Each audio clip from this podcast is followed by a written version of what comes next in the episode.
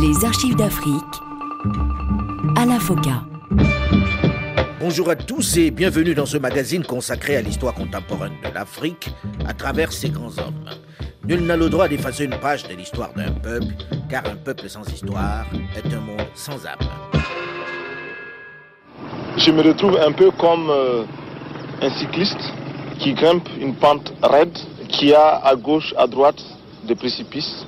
Il est obligé de pédaler, de continuer de pédaler, sinon il tombe. Vous vous sentez isolé en Afrique? Mal compris en tout cas. Mal compris, mal aimé? Mal aimé. Après les intenses moments d'adhésion, après la ferveur militante qui a permis pendant quatre ans de donner un nom et un nouveau visage au pays, la révolution burkinabé semble depuis quelque temps dans une impasse. Elle est en panne. La complicité, l'amitié, le lien particulièrement fort qui a permis jusque-là à ces leaders historiques d'impulser la mutation à la fois des mentalités et des comportements n'a visiblement pas résisté aux pressions diverses et aux rumeurs qui circulent sans arrêt dans tout le pays. Les amis d'hier se regardent désormais avec méfiance, chacun ayant appris que l'autre veut se débarrasser de lui. Même si confronté à cette discorde, le président du Faso a choisi de faire une pause bilan dans la marche de la révolution et souhaite pour résoudre les problèmes structurels mettre sur pied un parti unique. Sur le modèle des autres pays révolutionnaires, les tensions n'ont pas baissé, loin s'en faut. Suite et fin aujourd'hui de notre série d'archives d'Afrique spéciale Thomas Sankara.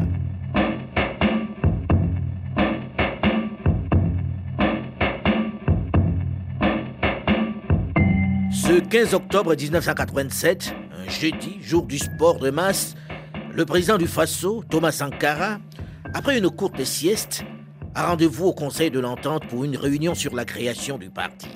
Il compte se rendre ensuite au sport. C'est pourquoi il est en t-shirt blanc et pantalon de jogging rouge lorsqu'il s'installe près du chauffeur côté passager à l'avant de la Peugeot 205 noire qui lui sert de véhicule présidentiel ce jour-là. Comme d'habitude, il a pris du retard sur le début de la réunion, puisqu'il est 16h20 lorsqu'il arrive au Conseil de l'Entente. La réunion devait démarrer à 15h. Les autres sont déjà sur place. Le président et ses gardes du corps, dans cette tenue et pour aller pratiquer leur sport de masse, ne sont armés que de leurs pistolets automatiques. La 205, suivi par quatre de ses gardes du corps, se gare dans la cour attenant la salle des réunions du Conseil de l'Entente. Les chauffeurs, après avoir garé leur véhicule, sortent et s'installent à l'ombre des grands arbres. À 16h35, le président prend place au bout de la table de réunion qui forme un U. Alouna Traoré commence son rapport. Mais il est interrompu par un bruit qui vient de la route. Un bruit de voiture qui se rapproche. Le président du Faso, agacé, se demande ce que c'est. Le véhicule s'arrête devant le portail. Et aussitôt, c'est le vacarme des tirs de Kalachnikov. Alouna Traoré. Les balles nous sont tombées dessus comme une pluie. Quand vous êtes dans une maison en tôle et quand il commence à pleuvoir, c'est. C'est exactement ce que nous avions euh, vécu. Les assaillants font irruption dans la cour du Conseil de l'Entente. Les chauffeurs et gardes du corps qui attendaient sont les premières victimes. Les gardes qui veillaient dans le couloir, ceux qui, comme les chauffeurs, étaient restés dehors, ainsi qu'un motard de la gendarmerie, Soré Patenema, arrivé par hasard pour apporter du courrier au siège du Conseil national de la Révolution, sont froidement exécutés par le commando. Le chemin est libre, pour accéder au président du Faso qu'ils sont venus chercher et qui est dans la salle. À l'intérieur, les sept hommes se sont couchés au sol, se protégeant derrière les fauteuils. Sankara est le seul armé. Il a sur la table son pistolet automatique. De l'extérieur, quelqu'un crie Sortez Sortez Le président du Faso se lève et ordonne à tous ses conseillers Restez, restez, c'est moi qu'ils veulent. Il quitte la salle des réunions les bras en l'air. Alouna Traoré est dans la salle et le voit sortir. On a été assaillis et le PF est resté à l'intérieur. Il dit que c'est de lui qu'on avait besoin. Il est sorti les mains en l'air. Et puis la suite. Et puis la suite. Thomas Sankara a à peine franchi la porte qu'il est en face de deux militaires. Le marque un moment d'hésitation. Mais l'autre tire sur lui, à bout portant. Thomas Sankara s'effondre. Un des assaillants fonce dans la salle et pousse les collaborateurs du président vers la sortie. Dehors, dehors, sortez tous obéissent naturellement. Mais dès qu'ils sortent de la salle, ils sont aussitôt abattus à leur tour.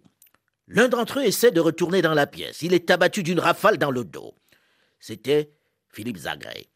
Toutes les personnes qui étaient présentes dans l'enceinte du conseil pour cette réunion ont été tuées. Elles gisent toutes dans la cour dans une mare de sang. Toutes sauf une. Par peur ou par réflexe, elle s'est jetée par terre. Aluna Traoré. Il est au milieu des cadavres, mais il n'est pas blessé. Au moment où il s'interroge, couché dans cet enfer, sur ce qui va lui arriver, un des assaillants qui a remarqué qu'il est encore vivant crie Il y en a un qui est encore vivant, celui qui est tout en bleu. Lève-toi, lève-toi. Il se met debout, mais on lui intime à nouveau l'ordre de se recoucher. Il est au milieu des cadavres. Pendant ce temps, les autres tirent en l'air comme pour laisser croire à ceux qui sont à l'extérieur que des combats font rage dans l'enceinte du Conseil de l'Entente. Un des putschistes s'avance vers Aluna Traoré. Il le connaît bien puisqu'ils font du sport ensemble. il se souvient de lui comme faisant partie de la garde du numéro 2 du Faso. Il lui annonce qu'il va l'achever. Mais un autre, qui visiblement est le chef du commando, s'interpose. Quelque temps après, alors que les tirs se sont arrêtés, l'un d'entre eux lui fait remarquer qu'il a tout vu et qu'on ne peut pas le laisser partir comme ça. Tu vas rejoindre les autres, lui dit-il. Aluna Traoré est dans un brouillard et ne réalise visiblement pas ce qui lui arrive. Alors il dit une chose surprenante. Il veut faire pipi d'abord. Oui, il veut faire pipi avant qu'on ne le tue. Il faut dire qu'il connaît la majorité de ses agresseurs, mais quand même. Aluna Traoré. Puisque ceux qui nous ont assaillis, nous jouons au ballon militaire ensemble. Moi, je n'étais pas militaire, mais à force d'être avec eux, je faisais tout le temps, je ne comprenais pas pourquoi ces gens-là avaient la capacité de résister à tout. Donc je me suis mis aussi à faire du sport intense et puis ce que j'aimais chez eux, c'est le sport militaire. Il est d'une certaine virilité je m'y reconnaissais. Et j'ai fait avec eux, bon voilà, de camaraderie. Bon, c'est les mêmes qui viennent, ils vous disent, bon, lève-toi, lève-toi. Bon, je me lève poliment. Euh, pour la petite confidence, euh, j'ai simplement dit, euh, je vais uriner. Pour moi, je pensais qu'après les urines, c'est fini, j'allais rejoindre les autres. Et puis, bon, j'ai vidé tout ce que j'avais dans mon organisme ce jour-là. Et puis après. Après, au lieu de le tuer, on le fait monter à l'étage où il rejoint les autres qui n'avaient pas assisté à la tuerie et étaient retenus dans une pièce au-dessus. On ne savait pas que la violence avait atteint un tel niveau. Ceux qui venaient avaient. Leur mission était arrêtée. On ne négocie pas dans ce cas-là. Bon, vraiment, c'est. Alain, c'est fort, c'est fort. Quelques instants après être monté à l'étage supérieur où il a eu le temps de se débarrasser un peu du sang qui l'avait éclaboussé, lorsqu'il risque un regard par la fenêtre au moment où il entend des voitures manœuvrer pour quitter le Conseil de l'Entente, il voit que les treize cadavres ont disparu et les camions citernes sont en train de nettoyer les lieux du drame à grand jet d'eau. Il est le seul survivant de ce massacre. Il n'y a pas d'orgueil en cela ni de joie particulière. C'est une journée sombre. Bon, beaucoup me demandent comment moi j'ai fait pour m'en sortir. Je dis, ah, si vous priez, continuez de prier Dieu. Il a la solution à tout. Moi, en tant qu'humain, les voies du Seigneur étant impénétrables, je m'en remets toujours à lui. Je ne sais pas ce qui est arrivé. comment moi j'ai fait pour m'en sortir? Non, nous étions sept dans la salle et tous les six autres sont partis. Et moi. lui a eu un peu plus de chance. Et chaque fois que je suis obligé de parler de ça, c'est assez émotif. C'est douloureux en même temps. C'est même tragique. De l'ordre des humains, avant, j'aimais dire dans la presse que c'était interdit, ce film a interdit au moins de 45 ans. Avec le temps mûrissant, je trouve que ça fait partie des horreurs que les humains ne devraient pas faire. Bon, j'entends beaucoup de choses, mais ce jour-là, j'ai été moi-même très éprouvé. Les treize cadavres, ceux qui n'ont pas eu la chance comme lui d'être épargnés, sont ramassés par des prisonniers et enfouis dans des sacs de jute, puis transportés au cimetière des Dagnoins, à la périphérie de Ouagadougou. Ces prisonniers les y enterrent à la hâte, tellement vite qu'on ne les couvre pas assez de terre. De son côté, Mariam Sankara, qui ne se doute de rien, qui n'est pas au courant du drame, essaie de joindre son mari. En vain. J'étais au travail ce jour. Une de mes collègues qui me disait qu'on entend des coups de, on entend des, des coups de fusil.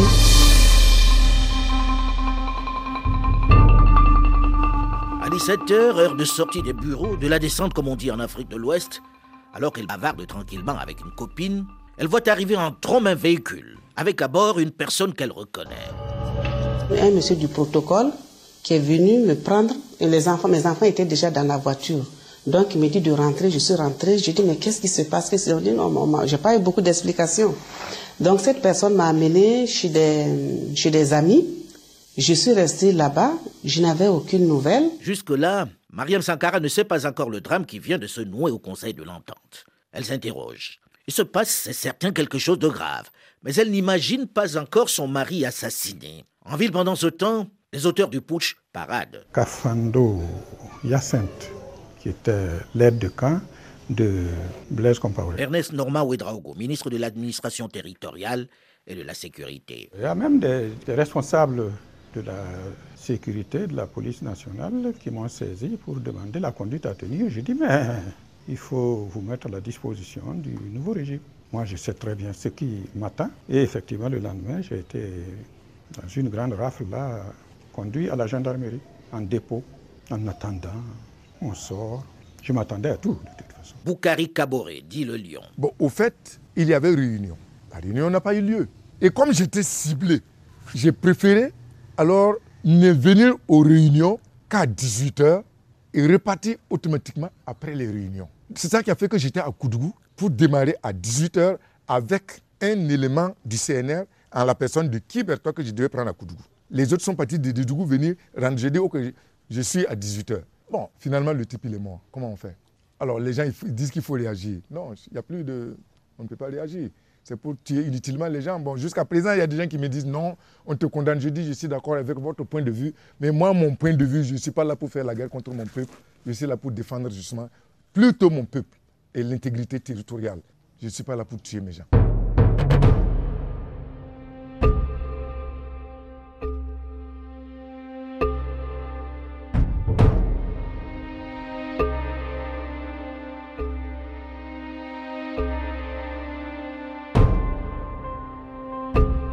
La radio depuis le milieu de l'après-midi, on diffuse de la musique militaire. Un peu plus tard, c'est un communiqué laconique qui est diffusé qui dit ceci. Peuple burkinabé, militantes et militants de la révolution démocratique et populaire, amis du Burkina Faso, jeunesse militante d'Afrique, le Front populaire, regroupant les forces patriotiques, décide de mettre fin en ce jeudi 15 octobre au pouvoir autocratique de Thomas Sankara, d'arrêter le processus de restauration néocoloniale entrepris par ce traître à la révolution d'août.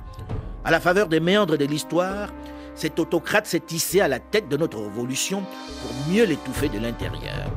Cette haute trahison s'est illustrée par le bafouement de tous les principes organisationnels, les reniements divers aux nobles objectifs de la RDP, la révolution démocratique et populaire, la personnalisation du pouvoir, la vision mystique quant aux solutions à apporter aux problèmes concrets des masses, toutes choses qui ont engendré la démobilisation au sein du peuple militant. C'est pourquoi au plan économique et social, nous avons assisté à l'écroulement continu de notre système productif et à la décadence sociale. Pour arrêter cette dégénérescence de notre processus révolutionnaire et redonner espoir à notre peuple et à notre patrie, le Front populaire proclame. Le Conseil national de la Révolution est dissous, le gouvernement révolutionnaire est dissous, l'organisation militaire révolutionnaire est dissoute, le président du Faso et le secrétaire général des comités de défense de la Révolution et les commissaires politiques sont démis de leurs fonctions. Ouvriers, paysans, soldats, paramilitaires, intellectuels révolutionnaires, démocrates et patriotes du Burkina Faso, le Front populaire vous invite tous à soutenir fermement l'action de rectification tant attendue par tous les révolutionnaires démocrates sincères. Ce communiqué se termine par le traditionnel cri de ralliement. La patrie ou la mort, nous vaincrons. Il est signé pour le Front populaire le capitaine Blaise Compaoré.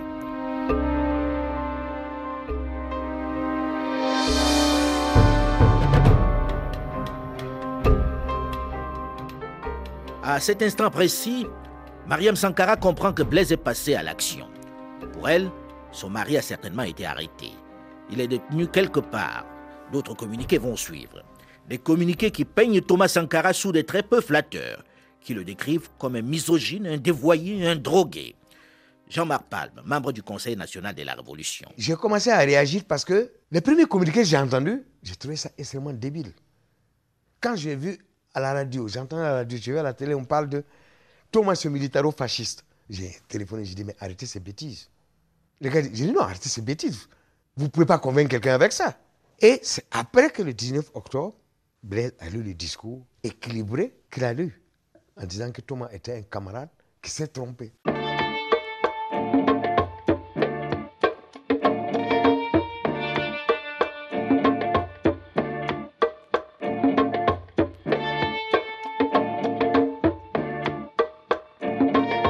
La journée du 16 octobre est déclarée fériée sur l'ensemble du territoire. Le couvre-feu est instauré de 19h à 5h du matin. Jusque-là, pas d'apparition de Blaise Compaoré, ni des autres leaders de la révolution d'ailleurs. Boukari Kaboré, dit le lion. Tout le monde n'était pas au parfum, c'est lui seul qui maîtrisait tout, les ficelles. De telle sorte que même le commandant Lengani, même Zongo n'était pas au courant. La preuve, c'est que Zongo a fui le 15 au soir. Donc, quand il y a eu les tirs comme ça, Zongo, du ministère, il a tout fait pour câbler. Il ne pouvait pas. Il a câblé, il a câblé, il ne pouvait pas. Vers les 17 heures, il est parti chez lui, il s'est changé, il a fait mettre vraiment sa garde à la maison là, en alerte. C'est lui qui me l'a dit. Il est, venu trouver que ces gens jouaient aux cartes. Il dit, mais comment on tire Non, oui. Mais vous êtes militaire? Oui, mais et pendant qu'on tire là, vous, vous êtes là en de jouer aux cartes? Ah, le type écrit alerte bon, à vos postes. Puis les gens se sont postés. Lui, il s'est changé. Il est reparti au ministère avec son véhicule euh, ministériel, aller garer et prendre une bâchée banalisée. Et il a quitté Ouagadougou vers les 17h. Donc Django a dormi à Manga pour continuer à Pau, pour voir exactement ce qu'il a lieu de faire. Voilà ce que Django m'a dit. Mais malheureusement, il apprend que Thomas a été tué. Qu'est-ce qu'on fait? Si Thomas est mort, ben, il vaut mieux carrément là ne plus tuer quelqu'un. Voilà exactement le problème. À 7 heures du soir, où Mariam Sankara sait que son mari n'est plus président du Faso, devant le déferlement d'attaques, d'insultes qu'elle écoute à la radio, elle prend peur. Elle ne peut pas dormir chez cette copine qui l'a accueillie, elle et ses enfants. Il vaut mieux trouver un endroit plus sûr. Elle choisit la mission diplomatique du Ghana. Pourquoi celle-là? Simplement parce que le lieutenant Jerry Rawlings est un bon ami de Thomas. Elle y sera forcément bien accueillie. Mais elle a oublié qu'on est jeudi, jour du sport de masse. Les diplomates étrangers sacrifient eux aussi à ce rituel de la Révolution qui est programmé les lundis et les jeudis. L'ambassade est donc fermée depuis 17 heures. Il est tard et elle a peur de repartir vers une autre destination. Laquelle d'ailleurs? Elle va passer sa première nuit de veuve dans le garage ouvert et non gardé de l'ambassade du Ghana à Ouagadougou. Ce n'est qu'au petit matin qu'elle prend le chemin de la maison familiale de Paspanga chez les parents de Thomas Sankara. Elle ne sait toujours pas que son mari a été tué. Cela s'est pourtant passé depuis la veille dans l'après-midi. Et ce n'est que le lendemain que j'ai appris que par la radio que Thomas a été assassiné.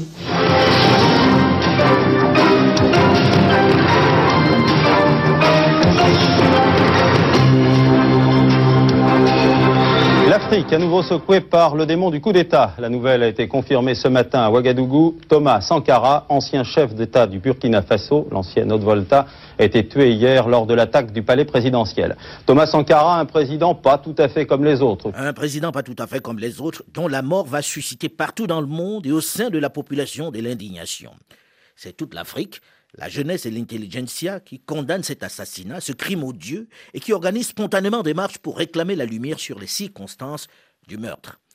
Dans le camp des révolutionnaires aussi, des pays qui entretenaient d'étroites relations avec Thomas Sankara, c'est l'étonnement et la condamnation.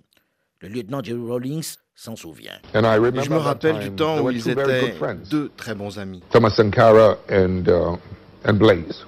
Yeah. Le processus de rectification est en marche. Et curieusement, même s'ils sont un certain nombre à se rendre sur la tombe sommaire de Thomas Sankara pour un hommage, ce n'est pas le meute comme certains le redoutaient. Tout le monde attend de voir qui va revendiquer ce crime, ce putsch qui a fait 13 victimes. Comment va-t-il l'expliquer au monde entier? Comment cela a-t-il pu arriver? Il y a un survivant, Alouna Traoré. Il a vu et connaît certains des exécuteurs. Va-t-il parler? Ne risque-t-il pas d'y passer lui aussi? Comment vont réagir les partisans de Thomas Sankara?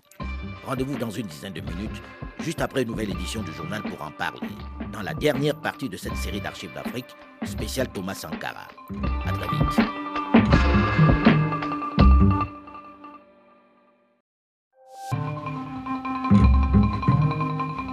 Les archives d'Afrique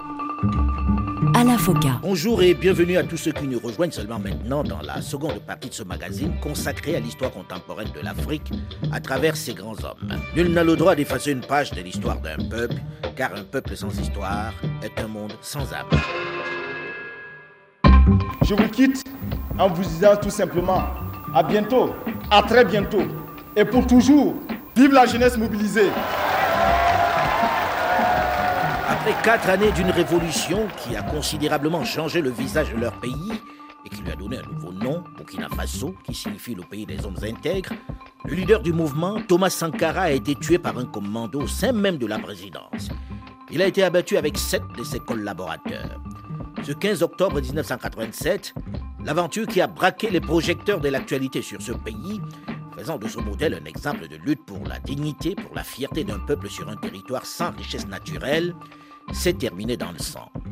Ernest Norma Ouedraogo, ministre de l'administration territoriale et de la sécurité. C'est le commandant de la gendarmerie qui a été le premier à m'avoir et qui m'a qui dit ce que lui aussi il avait vu. Il a vu passer le commando, est allé au conseil et il est revenu passer sous sa fenêtre et c'est ce qu'il m'a raconté, triomphalement, avec le, véhicule de fonction euh, du président Thomas Sankara.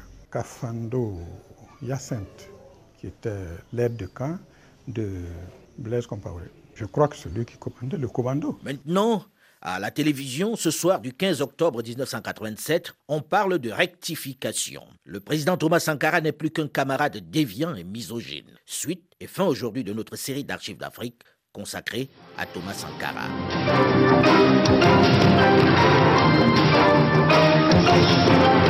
L'Afrique, à nouveau secouée par le démon du coup d'État. La nouvelle a été confirmée ce matin à Ouagadougou. Thomas Sankara, ancien chef d'État du Burkina Faso, l'ancienne Haute-Volta, a été tué hier lors de l'attaque du palais présidentiel.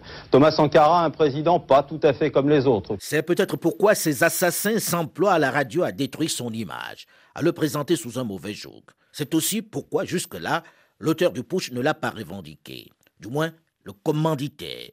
Pour l'instant, on en est à des suppositions, puisque même si le communiqué officiel lu la veille est signé Blaise Compaoré, lui ne s'est pas encore exprimé. On ne l'a pas vu jusque-là.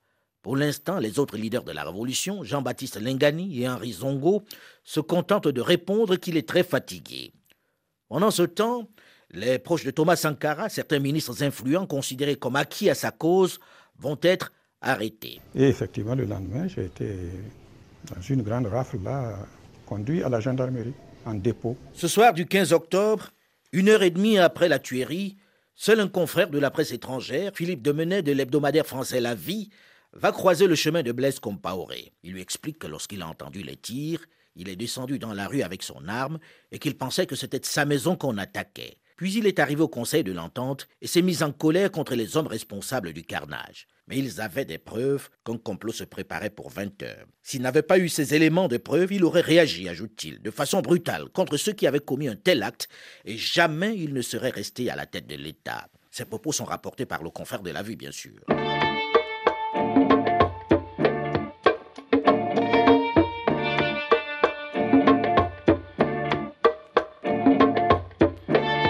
commandant Jean-Baptiste Lengani et le capitaine Henri Zongo, mis devant les faits, convoquent l'ensemble du corps diplomatique pour leur expliquer les événements au nom du Front populaire, mettant en avant les méthodes de direction qui relèvent, je cite, de l'excentricité et de l'immaturité, et leur font comprendre que des changements étaient nécessaires pour mettre fin aux luttes politiques internes et à la ruine économique.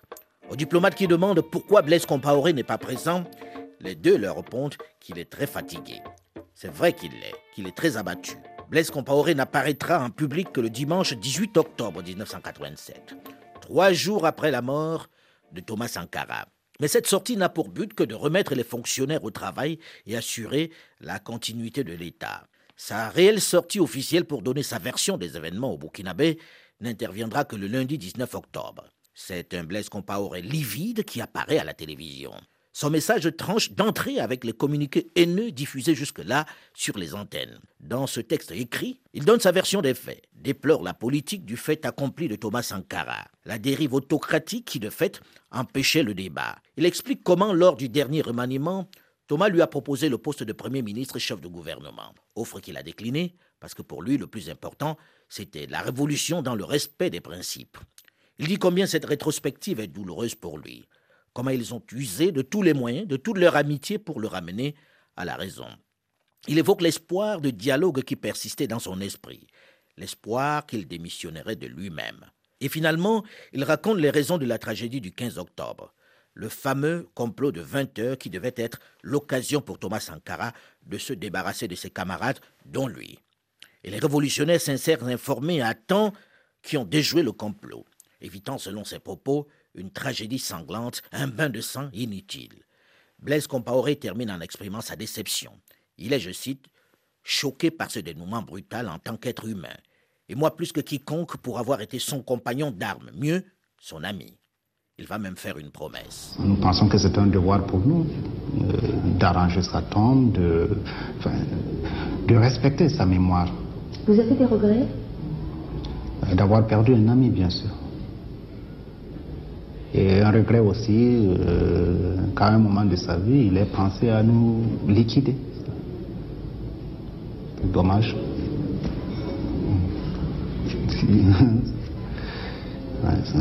La gêne est palpable et visible. Fidel Kientega, conseiller diplomatique et chef du département affaires politiques de Thomas Sankara. Euh, je ne peux pas mettre un nom de façon formelle sur ceux qui sont venus à l'assaut euh, de Thomas Sankara et qui l'ont exécuté, mais je sais que le principal commanditaire, c'est Blaise Compaoré, et le principal bénéficiaire d'ailleurs de ça, et qui n'a pas ouvert d'enquête contre même X, qui n'a pas poursuivi quelqu'un qui a même expliqué que c'était eux ou nous.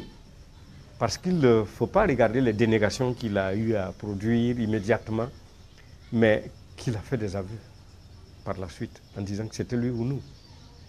on ne peut pas rechercher plus grand aveux que quelqu'un qui dise après que c'était lui ou nous. Le Front populaire est formé. C'est l'heure de la rectification le capitaine Blaise Compaoré, le nouvel homme fort. Alors donc, ce qui est important pour nous, ce qui a été un acquis pour euh, les révolutionnaires, c'était bien sûr euh, l'engagement massif des populations autour des mots d'ordre au départ. Et ça, il faut qu'on arrive à revenir sur cette euh, situation avant d'engager quoi que ce soit. Et c'est ce à quoi nous allons travailler. Hein, ce que nous allons essayer de tenter de réaliser. Ils sont quelques-uns, les proches de Thomas Sankara, qui refuse de faire allégeance au nouveau régime. Les premiers jours après la mort de Thomas Sankara, donc, de nombreuses mesures conservatoires vont être prises contre les proches du président abattu. Alouna Traoré, le seul survivant de la tragédie du 15 octobre, même s'il est rentré chez lui, va connaître des moments difficiles, très difficiles. Quelque temps après, on m'a convoqué à la gendarmerie pour me raconter, pour me dire il faut que je sache tenir ma langue et puis euh, c'était tout ce que j'avais eu. Et puis, euh, j'ai compris que la situation ne se prêtait pas à ma présence dans les lieux. On avait même convoqué juste après les CDR euh, à la présidence. Je me suis permis par devoir militant d'aller. On m'a dit simplement, Monsieur Aluna, vous n'êtes pas concerné. Donc j'ai dû repartir naturellement en Côte d'Ivoire où j'avais ma famille pour me retrouver un peu. C'est suite à ça, après j'ai été à Brazza, bon, j'ai fait mes dépressions. Et puis l'appel du pays m'a encore amené au Burkina. Bon, j'ai réintégré mon administration. Bon, en valeur peut-être décalée. Et, puis, maladie aidant, les autres connaissent plus ma maladie que moi.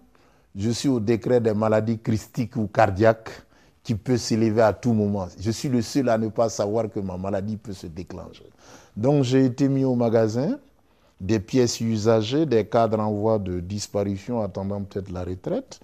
Mais enfin, dans ces ordures-là, dans ces objets abandonnés, euh, les populations de chez moi m'ont fait l'honneur d'un vote euh, comme conseiller. C'est vrai que lorsque j'ai pris rendez-vous avec vous, on m'a dit que vous étiez fou, tout simplement, et que vous ne seriez pas cohérent.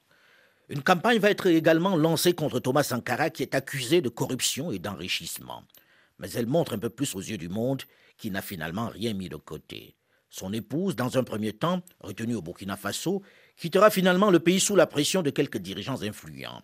Elle va d'abord prendre la direction du Gabon d'Omar Bongo Ndimba avant de se retrouver plus tard avec ses deux enfants en exil dans le sud de la France, à Montpellier. C'est la fin de l'ère Sankara. Quelques années après sa mort, en 2000, dans le cadre général d'un processus de réhabilitation, dans un élan de réconciliation nationale, d'apaisement, le président Blaise Compaoré l'érige en héros de la nation. Et sa tombe est blanchie et réaménagée. Il était l'un des derniers visages de la France-Afrique. Blaise Compaoré a été poussé vers la sortie vendredi dernier au bout d'un règne de 27 ans. On n'a plus l'Assemblée On va aller tout casser Oui La nouvelle se répand vite dans les rues de Ouagadougou. Les manifestants en colère viennent de marcher sur l'Assemblée nationale. À l'intérieur, les députés étaient sur le point de réformer la Constitution. Après 27 ans à la tête du pays, Blaise Compaoré voulait se maintenir au pouvoir. Le bâtiment est. La chute du président Blaise Compaoré sonne l'heure de la justice pour Thomas Sankara. En mai 2015, pour la première fois depuis 1987, pour lever le doute qui pèse sur sa sépulture, un juge burkinabé ordonne l'exhumation du corps du cimetière de Dagnuin pour déterminer s'il s'agit bien de Thomas Sankara dans cette tombe et quelles sont les conditions de sa mort. En décembre de la même année, un mandat d'arrêt international est lancé par la justice militaire contre Blaise Compaoré, alors en exil en Côte d'Ivoire pour son implication présumée dans son assassinat. Le 6 décembre 2015, Gilbert Djendjere est inculpé pour complicité dans l'assassinat de Thomas Sankara. Les autorités ivoiriennes refuse d'extrader Blaise Compaoré, qui est invité à faire face à ses juges. Le 8 février 2022, le parquet militaire requiert 30 ans de prison à l'encontre de Blaise Compaoré pour atteinte à la sûreté de l'État, recel de cadavres et complicité d'assassinat. 30 ans contre Yacinthe Kafando, 20 ans contre Gilbert Djendjere et 15 ans contre Jean-Pierre Palme. Parmi les 10 autres accusés, 5 sont acquittés. Le 6 avril 2022, Blaise Compaoré est reconnu coupable d'avoir commandité le meurtre de Thomas Sankara et est condamné par contumace à la prison à perpétuité. Gilbert Djendjere est condamné à la même peine. Dans un discours du 28 novembre 2017, Emmanuel Macron, président de la République française, promet devant un parterre d'étudiants de l'université de Ouagadougou que les archives françaises sur l'assassinat de Thomas Sankara seront déclassifiées et transmises à la justice burkinabé. Cependant, Malgré les espoirs suscités par cette annonce, la masse de documents reçus par les magistrats ouagalais contient uniquement des archives classiques et quelques notes sans intérêt des services secrets, qui mettent en évidence un complot projeté par Thomas Sankara pour euh, éliminer Blaise Compaoré. Le procès de Blaise Compaoré porte uniquement sur le volet national de l'assassinat, les complicités étrangères n'étant pas évoquées. À son issue, en avril 2022, les avocats de la partie civile déposent une requête auprès du tribunal militaire pour relancer l'instruction sur le volet international du dossier. Mais près de 30 ans après son assassinat, avec le recul, quel bilan peut-on dresser de son bref passage à la tête du Burkina Faso? Question d'abord à ceux qui ont travaillé avec ou contre lui. Jean-Marc Palme, qui sera nommé ministre dans le gouvernement du Front patriotique, c'est-à-dire juste après sa mort. Moi, j'ai connu Thomas élève. Je connais Thomas lieutenant, enfin officier, je connais Thomas président. Ce que je retiens de lui d'abord, hein, c'est un homme extrêmement intègre. Il n'a jamais été porté sur l'argent et la vie. C'est vrai. Thomas a su donner la fierté au Burkinabé. Et ça, il faut le lui reconnaître. C'est grâce à Thomas que le Burkinabé à l'extérieur est respecté. Hein. Le voltaïque était extrêmement coincé, complexé. Bon, mais avec la révolution, le Burkinabé a su retrouver sa fierté. Il y a aussi à retenir une chose, la lutte que Thomas a menée pour une gouvernance économique correcte. Je dis bien gouvernance économique et sociale correcte. La gouvernance politique, ça c'est autre chose. Mais la gouvernance économique et sociale, est extrêmement correcte. Il traquait la corruption. Il ne viendrait jamais à personne à l'idée de qui que ce soit un dirigeant à l'époque de monnayer ouvertement euh, ses services. Quoique, encore une fois, c'est la faiblesse de Thomas. Il y a des ministres qui faisaient ça, ils le savaient, mais ils ne pouvaient pas. Parce que, et quand on lui posait le problème, il dit Ah, c'est un enfant, ça va changer. Mais ça n'a pas été l'ampleur que ça a atteint aujourd'hui. Ça avait été limité. Alidou Ouedraogo, premier président des tribunaux populaires révolutionnaires, les fameux TPR. Il est magistrat et aujourd'hui avocat. Vous voyez l'assassinat de Thomas Sankara, sur le plan africain, sur le plan international, c'était extra... les gens n'ont pas accepté ça. Mais au Burkina Faso, ça s'est passé comme une lettre à la poste. Ils étaient sincères, mais un peu naïfs. Ils étaient sincères, mais pas bien formés. Ils étaient sincères, mais ils n'habitaient pas leurs paroles. Parce que c'était des officiers euh, vraiment acceptables. Ils n'étaient pas des soulards, ils n'avaient pas de gros ventre, ils ne trompaient pas le voisin. Non, mais ils voulaient une société juste.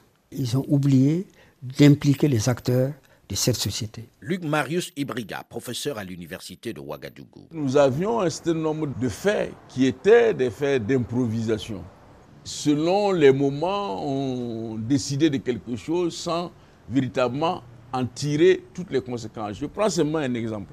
Je pense que c'est en 85 ou 86, on a décidé de la non-importation des fruits. Parce que les fruits, c'était les bourgeois qui en profitaient et que ce faisant, euh, cela était faire le, lit de la bourgeoisie parce que le, le peuple n'avait pas de dessert et autres, donc euh, ça ne posait pas de problème. Mais ce qu'on a oublié, c'est que les personnes qui vivent de ce commerce et qui font vivre leur famille sont des gens du peuple. Je crois que ce que les Burkinabés peuvent regretter par rapport à Thomas Sankara, c'est le fait qu'il leur a appris qu'ils seront les seuls acteurs de leur développement. Ernest Noma Ouedraogo, ancien ministre de l'administration territoriale et de la sécurité. C'est un bilan positif parce que le régime même a fait le bilan de Thomas Sankara et l'a déclaré globalement positif. Moi, j'enlève le globalement et je dis que c'est un bilan positif. Pharmacien commandant Abdou Salam Kabore, membre du CNR, Conseil national de la Révolution. Ce que je retiens de ce que nous avons fait, si c'était à refaire, je vous assure, alors sans, sans passer par quatre chemins, je referais la même chose. Parce que pour sortir notre pays de, je ne dirais pas la, la gadoue dans, la, dans laquelle euh, il se plonge, il faut faire ce qu'on avait fait.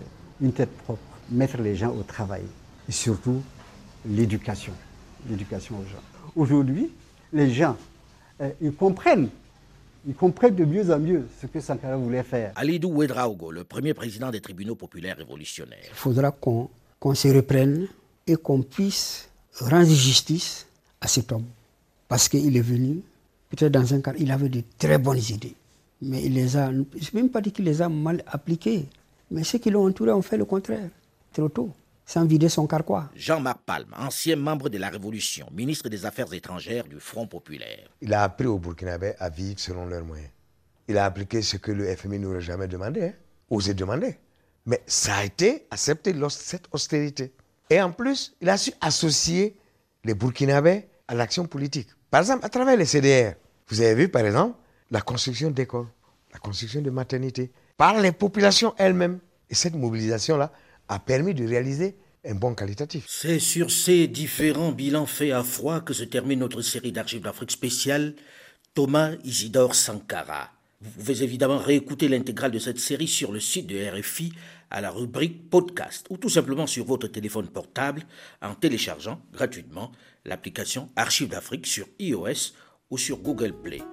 Delphine Michaud, Olivier Raoul et Alain Foucault, nous vous donnons quant à nous rendez-vous la semaine prochaine, même heure, même fréquence, pour aller à la découverte d'un autre personnage marquant de l'histoire contemporaine de l'Afrique. À très vite.